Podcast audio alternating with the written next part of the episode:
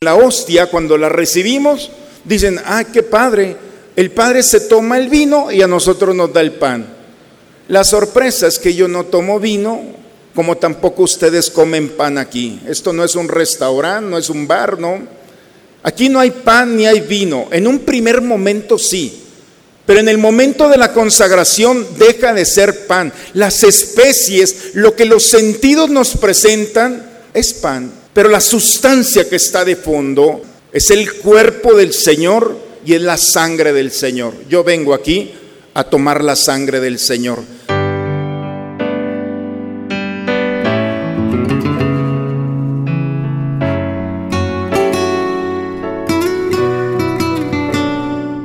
Bienvenidos a la Santa Misa. El que se alimenta del cuerpo de Cristo camina sin desfallecer y Jesús es el verdadero pan del cielo que da la vida para siempre. El que come mi carne y bebe mi sangre permanece en mí y yo en él, dice el Señor.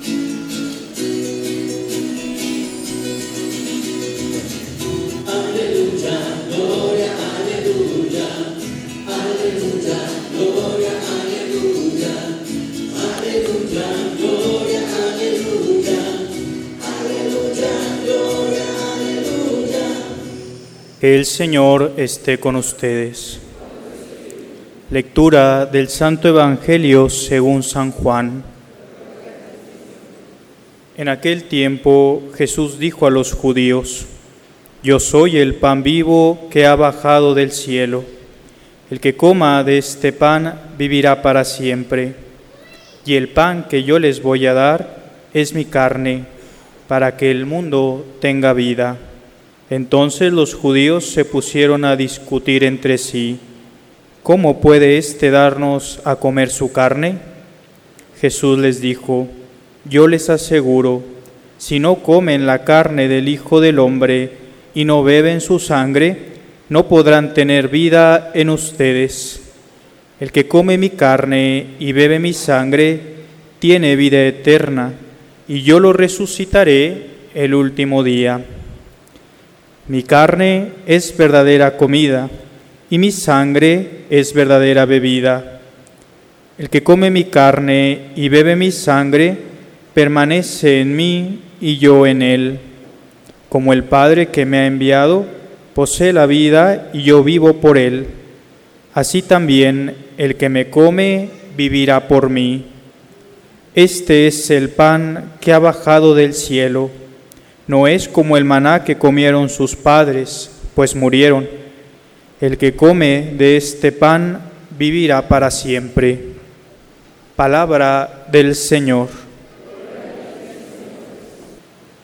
Cuando frecuentemente me preguntan, quiero empezar a leer la Biblia, pero no sé por dónde empezar. Le digo, bueno, lo más sencillo es que tu Biblia, la tomes y en la primera parte hay un libro que se llama Los Proverbios. Son 31, uno por día.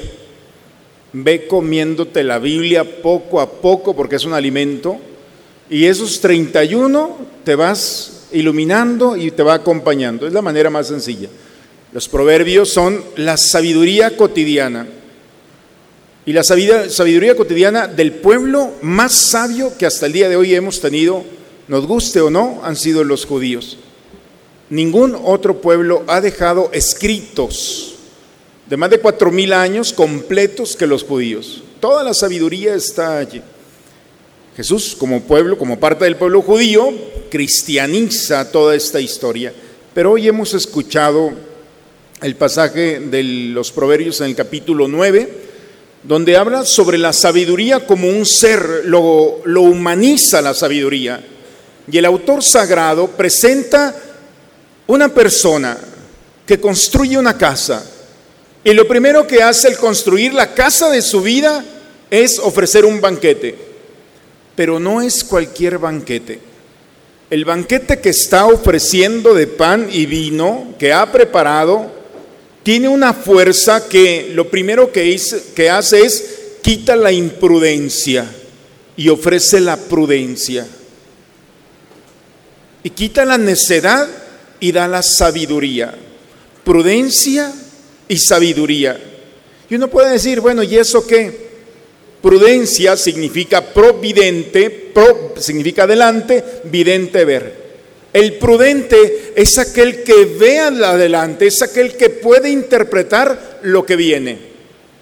Cuando alguien ve más allá de lo que los sentidos nos presentan, es una persona sabia, por eso la sabiduría.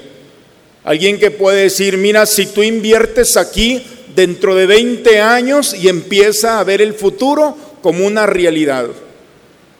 Cuando alguien empieza a proyectar su vida, si hoy empiezo este proyecto, dentro de 15 o 20 años, son aquellos que van viendo el futuro.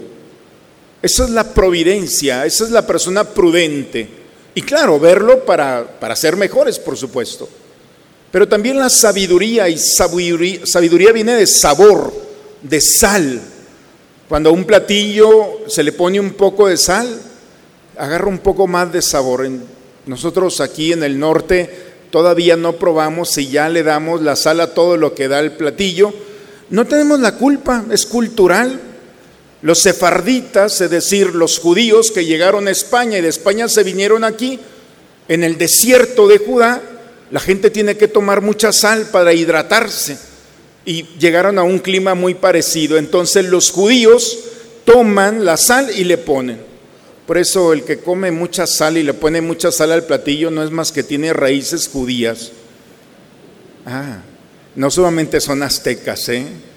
Y entonces, y uno puede decir, bueno, son, estamos en el norte y eso es, hay muchas realidades, pero de ahí viene el sabor y viene la prudencia. La sabiduría se puede manifestar en esta realidad. Un sabio es aquel que ve y aquel que disfruta. Porque alguien puede ver hacia el futuro, pero se quita la capacidad de disfrutar su presente. No, el sabio disfruta hoy, pero también ve hacia el mañana. La escritura dice que el sabio son tres cosas. Hombre que recuerda, que tiene memoria, hombre o mujer, pero que tiene memoria, que es inteligente y que sabe a su inteligencia y a su memoria ponerle palabras. Aquel que recuerda lo que ha vivido, lo que han vivido sus padres, aquel que tiene capacidad de discernir, de distinguir, de hacer un juicio, y aquel que utiliza estos dos recursos y los ofrece en una palabra, entonces tenemos un sabio.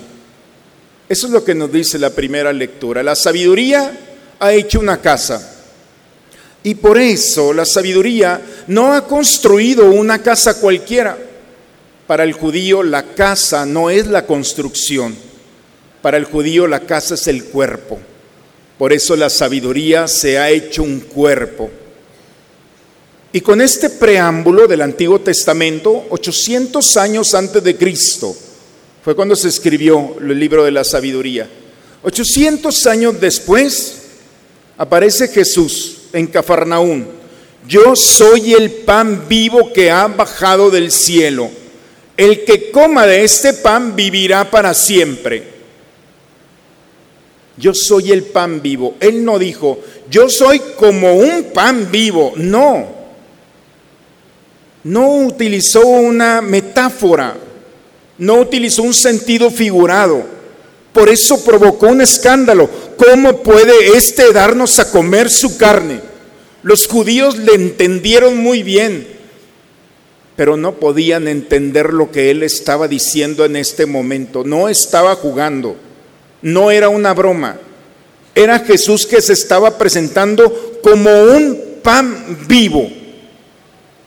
Y ese pan vivo que ha bajado del cielo es verdadero, es mi carne, para darle vida a este mundo. Y empezó una discusión entre los que estaban allí. ¿Cómo? ¿No lo vamos a comer? Yo les aseguro, dice el Señor, si no comen la carne del Hijo del Hombre, y empieza por primera vez a escuchar un tema, y si no beben su sangre, tenemos cuatro domingos hablando de la carne, ¿cierto? Y hoy es el último domingo que hablamos sobre este tema se cerró el día de hoy y aparece la sangre. El que bebe mi sangre Si no lo comen y no me beben, no podrán tener vida en ustedes. El que come mi carne y bebe mi sangre tiene vida eterna y yo lo resucitaré. Jesús está profetizando. Jesús en ese momento está haciendo un preámbulo para la última cena. Porque en la última cena le dirá al pan, ya no eres pan, eres mi cuerpo. Y a un poco de vino, ya no eres vino, eres mi sangre. Ese es el escándalo que los judíos, porque en el Levítico, en el capítulo 7, de, perdón, 17, es el libro donde empieza la parte de la santidad. Y lo primero dice el libro de la ley es, no puedes tomar sangre de un muerto. Los judíos no pueden probar. Y dice el mismo texto, porque en la sangre está el alma, porque es la sede de la vida y no le corresponde al hombre. La sangre es de Dios. Los judíos distinguen entre el cuerpo le pertenece al hombre, pero la sangre le pertenece a Dios. Es esa unidad divina humana. Y por eso no pueden tomar la sangre, porque la sangre representa lo divino, lo profundo, más profundo de las entrañas del hombre, es la santidad, le pertenece a Dios. Y Jesús dice, tienen que tomar mi sangre y los judíos dicen, pero la ley dice que no podemos tomar la sangre de un muerto. Esto está en nuestra ley. Y la respuesta de Jesús es, pues no estoy muerto. Sí, es sangre, pero en la ley dice la sangre de un muerto. Pero la sangre que yo les voy a dar en ningún momento aparece sangre de un difunto. Para sorpresa de todos, Cristo está en cuerpo y alma, en sangre y divinidad, en ese pedazo de pan. No podemos separar una cosa, una realidad de otra. Por más ciencia que tengamos hasta hoy en día, no se ha podido separar un pedazo de carne de una res de la sangre. Deshidratada o no, es cuerpo y sangre. Por eso en la hostia, cuando la recibimos, dicen, ah, qué padre, el Padre se toma el vino y a nosotros nos da el pan. La sorpresa es que yo no tomo vino, como tampoco ustedes comen pan aquí. Esto no es un restaurante, no es un bar, no. Aquí no hay pan ni hay vino. En un primer momento sí, pero en el momento de la consagración deja de ser pan. Las especies, lo que los sentidos nos presentan, es pan. Pero la sustancia que está de fondo es el cuerpo del Señor y es la sangre del Señor. Yo vengo aquí a tomar la sangre del Señor. Y por más que queramos disociar, cuando tomas el pedazo de carne del Señor, estás probando su propia sangre. Así es que todos hacemos, somos partícipe de esto. Mi carne es verdadera comida, mi sangre es verdadera bebida. El que come mi carne y bebe mi sangre permanece en mí y yo en él. Hay dos realidades aquí que son antagónicas. No pueden estar juntas, solamente Cristo lo ha hecho posible. Y ese es el misterio que estamos celebrando. Jesús habla del pan. Y el pan en la escritura es lo cotidiano, lo necesario. El pan de cada día significa lo que yo necesito. Pero el vino no lo necesitamos el vino en la escritura no es necesario, pero el vino, cuando la escritura habla de vino, no habla de alcohol, de licor. El vino es el símbolo de la alegría, del placer, del gusto. Por eso en el Antiguo Testamento, cuando dicen los profetas, al final de los tiempos se acabará el fruto de la vid. Es decir, en el momento en el que no haya vino en este mundo, este mundo se va a acabar. Yo creo que muchos de aquí están de acuerdo en esto. En el momento en el que se acabe el vino, en el momento en el que se acabe... Y Jesús presenta estas dos realidades. Por una parte, la sangre y por una parte el vino. La sangre que representa el sacrificio, que presenta el momento del dolor, con el vino que es el placer, el gusto. Son dos realidades que se contraponen. ¿Cómo puede ser posible que la sangre que representa el dolor del sacrificio esté unida al vino de la alegría? El único que puede unir el dolor y la alegría es el Señor. Es el misterio. Es lo que estamos celebrando. Porque el dolor de la vida cotidiana, de nuestras luchas, de nuestros sacrificios, porque el amor verdadero que se presenta en el símbolo de la sangre significa también el amor, porque cuando alguien ama, se sacrifica. Sacrificar es un término muy hermoso que nosotros lo hemos pervertido, porque cuando uno dice, ah, esto es un sacrificio, es algo que tenemos que hacer. Pero sacri viene de sagrado y ficio de facere, de latín, que significa hacer. Sacrificio significa hacerse sagrado. Es decir, que Dios entre en el misterio de esa realidad y lo perfeccione. El sacrificio es pedirle a Dios que participe de nuestra historia. Por eso dice el Señor, quien bebe mi sangre a través del vino tendrá vida. Y ahí cambia la lógica, porque la sangre que nosotros vamos viviendo en nuestra vida cotidiana se transforma en vino, en gozo de alegría cuando el Señor interviene en nuestra historia. ¿Por qué creen que el Señor nos permite vivir momentos de dificultad? ¿Por qué creen que el Señor nos permite entrar en escenarios en los cuales nosotros no encontramos una razón de ser? San Agustín dice que el Señor no permitiría que nosotros vivamos momentos de dificultad si no supiera sacar algo mejor de esos momentos. Porque nuestros dolores, como la sangre y el vino junto, esta simbología significa que el Señor puede hacer de nuestras tristezas un momento de gozo, de alegría, de paz. Por eso nos reunimos aquí los cristianos, especialmente el domingo porque es el día de la resurrección. Es el día en el que la muerte de este mundo, los poderes del mal, no tienen poder sobre nosotros. Porque es ponerle un alto a todas esas ideas con las que el enemigo nos va engañando y nosotros vamos creyendo que hemos venido a este mundo a vivir de una manera triste, cansada, agobiada, en la oscuridad. No, la palabra del Señor el día de hoy es una dosis de esperanza. Cinco domingos hemos venido caminando hasta este momento. Y en estos cinco domingos, oigan, si ya no entendemos, ya reprobamos como cristianos. El Señor nos ha venido y hoy es el examen. Espero que hayan estudiado desde el corazón y puedas entender que si el Señor ha dicho, ya no eres pan, eres mi cuerpo. Y al vino, ya no eres vino, ahora eres mi sangre. Y ha unido las realidades de este mundo a su realidad. Y nos hemos eucaristizado, participamos de Dios. Y al participar de Dios podemos enfrentar nuestra vida y podemos ayudar a los que están a nuestro lado a enfrentarla como cristianos. pero ya no creemos en esto.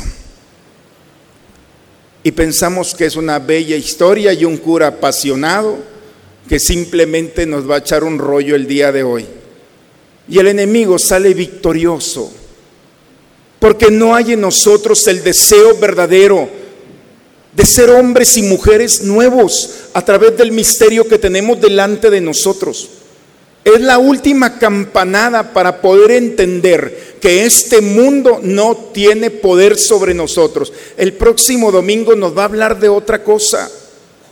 ¿Estás dispuesto a que tu sangre, unida al sacrificio del Señor, se convierta en vino de gozo? ¿Estás dispuesto a dejar de quejarte, de llorar, de buscar culpables? Porque si no te has dado las lecturas del día de hoy, nos dice, vean el Salmo el día de hoy. Haz la prueba y verás qué bueno es el Señor. Hagan la prueba por caridad. Bendeciré al Señor en todo momento. No dicen algunos momentos, cuando me vaya bien, voy a alabar y bendecir a Dios. No, bendecir al Señor es aquí, en este momento, como ha llegado, como está tu familia, como está tu corazón, como está el mundo. Porque los que no creen en Dios han buscado culpables y ya saben quién es el culpable o lo ha inventado de su tristeza, de su amargura y de su fracaso. Nosotros no necesitamos ese, discurso en nuestro corazón. Nosotros en todo momento alabamos y bendecimos al Señor. Yo me siento orgulloso del Señor. El salmo está cantando el poder que tiene Dios para transformar toda realidad. Y el salmo nos dice, haz la prueba. Haz la prueba de poner tu sangre en el altar para que como signo del vino que está allí se transforme en gozo. La sangre del Señor viene a transformar, a alimentarnos, a tener vida, a tener esperanza, a descubrir que al cerrar nuestros ojos para este mundo, nuestra historia no se va a terminar. Hay una vida que nos está ofreciendo, pero mientras llegamos a ella, no puedes echar a perder esta oportunidad que tienes hoy en día. Es muy lamentable que los días ya no regresan y nos estamos haciendo más viejos y no sabemos si mañana vamos a despertar. La sabiduría de Dios es saborear y descubrir, ve más allá, que si el día de hoy no ha sido favorecido, Dios no te va a abandonar. Esa es la promesa en cada Eucaristía. ¿Por qué creen que el demonio se mete en nuestros corazones para cambiar la Eucaristía por una buena serie de Netflix? ¿O por un juego de fútbol? ¿O por otras cosas? Porque todas las cosas de este mundo te van a divertir. Nadie se enoja por ver una serie de Netflix. Están ahí cinco o seis horas sentados, pero siéntate aquí 40 minutos. Porque este momento le da esperanza al alma. Y el enemigo no puede ver un cristiano con esperanza. Porque el hombre con esperanza se enfrenta y enfrenta las realidades de este mundo no solo o sola, sino con Dios. Y cuando alguien enfrenta la vida con Dios, dice bellamente la carta a los Efesios, Pablo está preso. Cuando escribió esta carta está en Cesarea de Filipo perdón, Cesarea Marítima, sé que me iban a corregir, ¿eh? son dos, parecen dos ciudades, pero Cesarea de, está a orilla del mar, está en una mazmorra, está en una cárcel donde tiene los barrotes y el agua del mar entra. Imaginemos la oscuridad, oscuridad la humedad, está enfermo y va a estar allí unos meses hasta que se lo lleven a Roma. Pero mientras está allí enfermo, solo, con esta humedad, entremos a este discurso. De, destierren de su corazón. No, acá está, no me lo cambien, ¿eh? Tengan cuidado, dice Pablo desde la, desde la, desde la cárcel. No tienen razón para vivir de manera insensata. No sean irreflexivos. No busquen culpables. No busquen las alegrías de este mundo. Más bien, invoquen al Espíritu Santo. Expresen sus mejores sentimientos con salmos, con himnos, con cánticos espirituales. Rompan la cadena del dolor, glorificando a Dios en todo momento. Y en el momento cuando te dijeron que estabas enferma, decirle al Señor, gloria a ti, Señor. Bendito y alabado sea. Si tú vas a estar conmigo en la enfermedad, venga la enfermedad. Y venga, y ¿de dónde acá le sale tanto valor a este hombre o a esta mujer para enfrentar? Porque cuando cambiamos la lógica del discurso, cambiamos la lógica del vivir. Hoy hay un anuncio que dice, eres lo que comes. No sé qué piensen ustedes. Y yo le pongo un poco diferente, eres lo que crees. Y si tú crees que el Señor se ha presentado en la Eucaristía, entonces crees y tu fe no te va a abandonar ni te va a defraudar. Porque el Señor cambia nuestra sangre a través del vino consagrado en el gozo y la alegría para alabar y bendecir al Señor en todo momento. Y no es solamente un acto de la voluntad, es una realidad que el hombre vive. Cuando dentro de los escenarios más difíciles tienes el valor de decirle al Señor, por algo me has permitido vivir esto. Gloria a ti, Señor, qué grande eres. Y si esto me has permitido vivir no como una prueba, entonces que aquí te encuentre. Y entonces te darás cuenta de la fortaleza, de la sabiduría, de la providencia para descubrir que el siguiente paso que vas a dar es un paso determinante para cortar la cadena, el camino que te ha llevado del dolor y te va a conducir al gozo y la alegría. El pueblo de Israel duró 40 años en el desierto, en el momento en el que descubrieron, bueno, si es el verdadero Dios verdadero el que nos ha acompañado, el siguiente paso fue la tierra prometida. Todo ese tiempo de dolor fue necesario para que descubrieran al Dios verdadero que los sostiene en todo momento. Yo creo que el día de hoy el Señor nos invita para descubrir que si cambiamos el discurso y empezamos ya no la queja o el discurso de la petición, que son nobles, si empezamos a alabar y bendecir al Señor, como nos dice Pablo desde la cárcel, si empezamos a glorificar al Señor desde nuestra realidad, si encontramos en la sangre del Señor el cambio de nuestros dolores y sacrificios en el gozo y la alegría que el vino representa, ese vino sagrado que brota del altar del Señor, si dejamos que esta sangre preciosa del Señor sea parte de nuestra historia, el siguiente paso que daremos, hermanos, será la tierra prometida.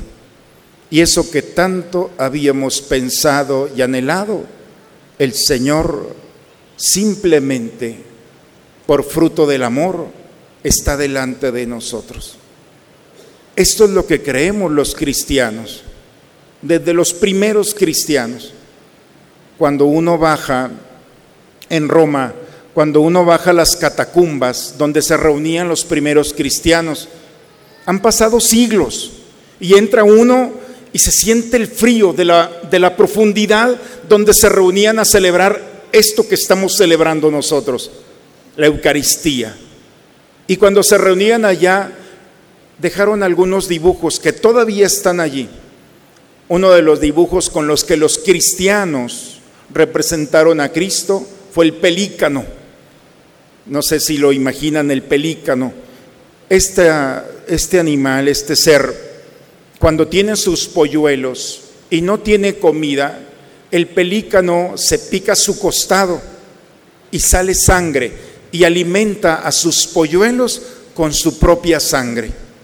Santo Tomás, uno de los más grandes teólogos de Aquino, tiene una oración, el Te Deum, y le dice en la oración muy bella, amado Jesús, mi buen pelícano, que con tu sangre preciosa borras todas mis inmundicias, basta una gota tuya para borrar todos los pecados del mundo.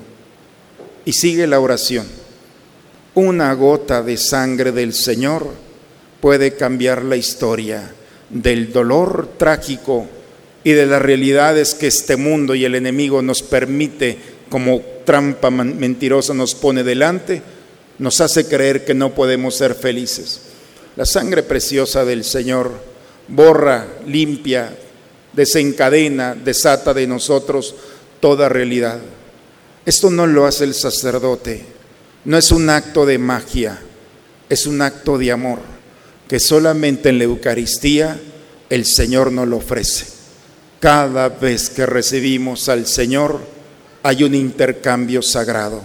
Su vida por la historia que traemos nosotros, si le podemos llamar vida. El Señor nuevamente en esta Eucaristía se expone a nuestra realidad desde el altar.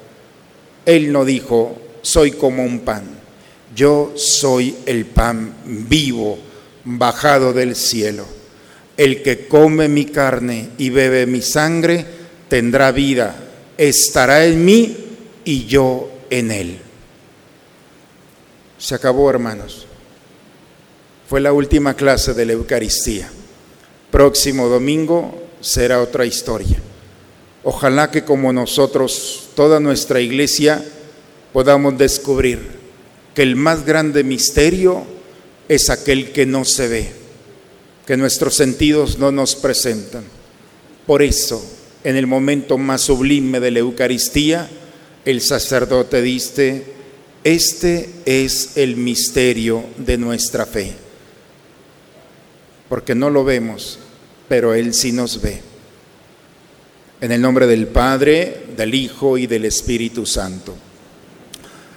Oremos, hermanos, un momento, cerremos nuestros ojos. El Señor nos ha acompañado en estos cinco domingos hablándonos. Yo soy el pan de vida, yo soy la sangre, hoy nos lo dice. Pidamos al Señor que los ojos de la fe, del alma, podamos encontrar en este misterio que nadie tiene. Podamos encontrar a Jesús vivo, que nos abraza, que nos conduce, que nos ilumina Hoy la sabiduría se ha hecho una casa. Hoy la sabiduría te busca a ti para hacer su casa y depositar en ti la prudencia y la sabiduría, la vida y la vida eterna. Esta es su palabra. Nosotros somos libres de aceptarla o simplemente de dejarla pasar. Yo soy el pan vivo que ha bajado del cielo, dice el Señor. Quien coma de este pan vivirá eternamente. Los invito a cerrar un momento nuestros ojos y a ponernos en adoración a Dios.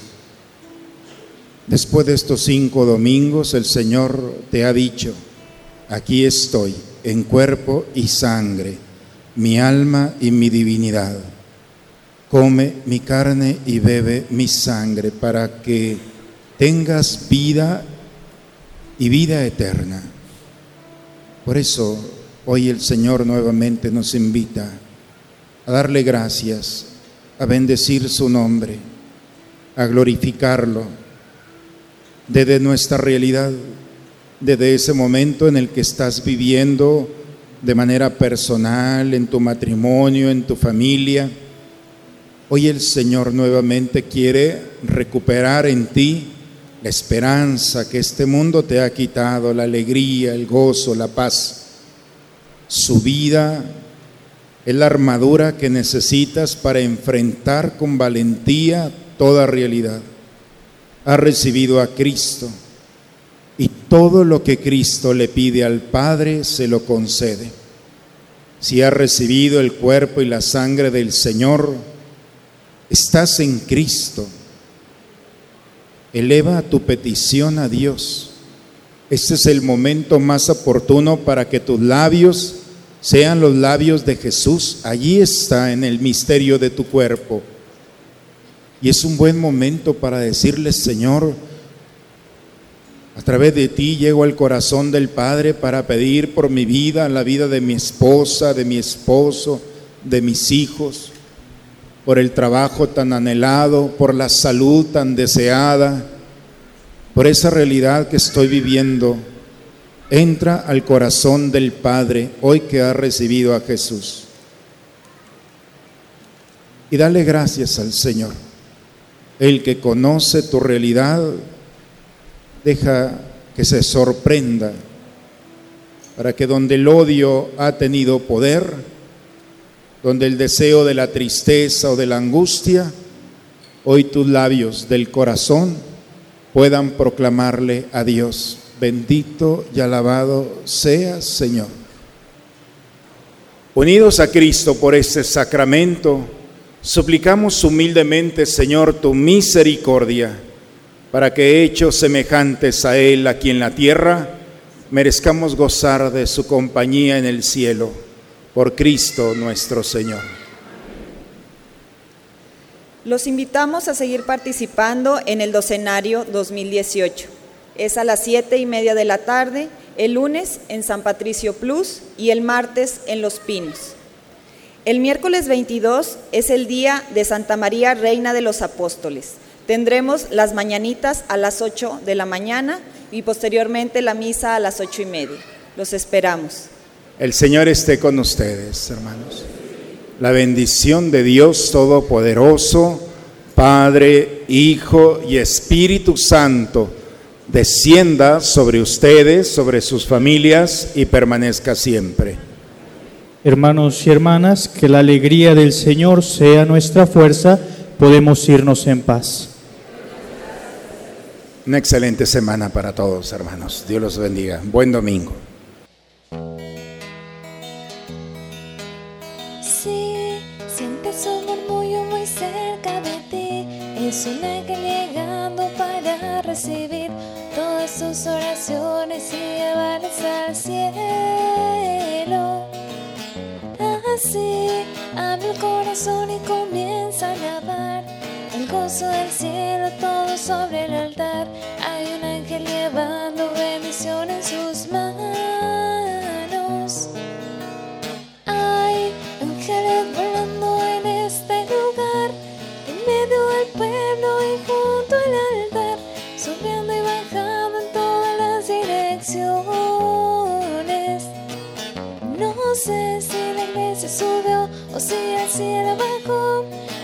Que está lleno de ángeles de Dios, porque el mismo Dios está aquí.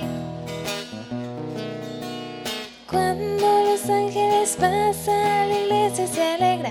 Ella canta y ahora ella ríe y congrega. Vence el infierno y disipa el mal. Siente la brisa del vuelo de pues es tu hora. La bendición llegó y te la vas a llevar. Hay ángeles volando en este lugar, en medio del pueblo y junto al altar, subiendo y bajando en todas las direcciones. No sé si la iglesia subió o si el cielo bajó. Sé que está lleno de ángeles de Dios, porque el mismo Dios está aquí. Porque el mismo Dios está aquí. Porque el mismo Dios está aquí. Porque el mismo Dios está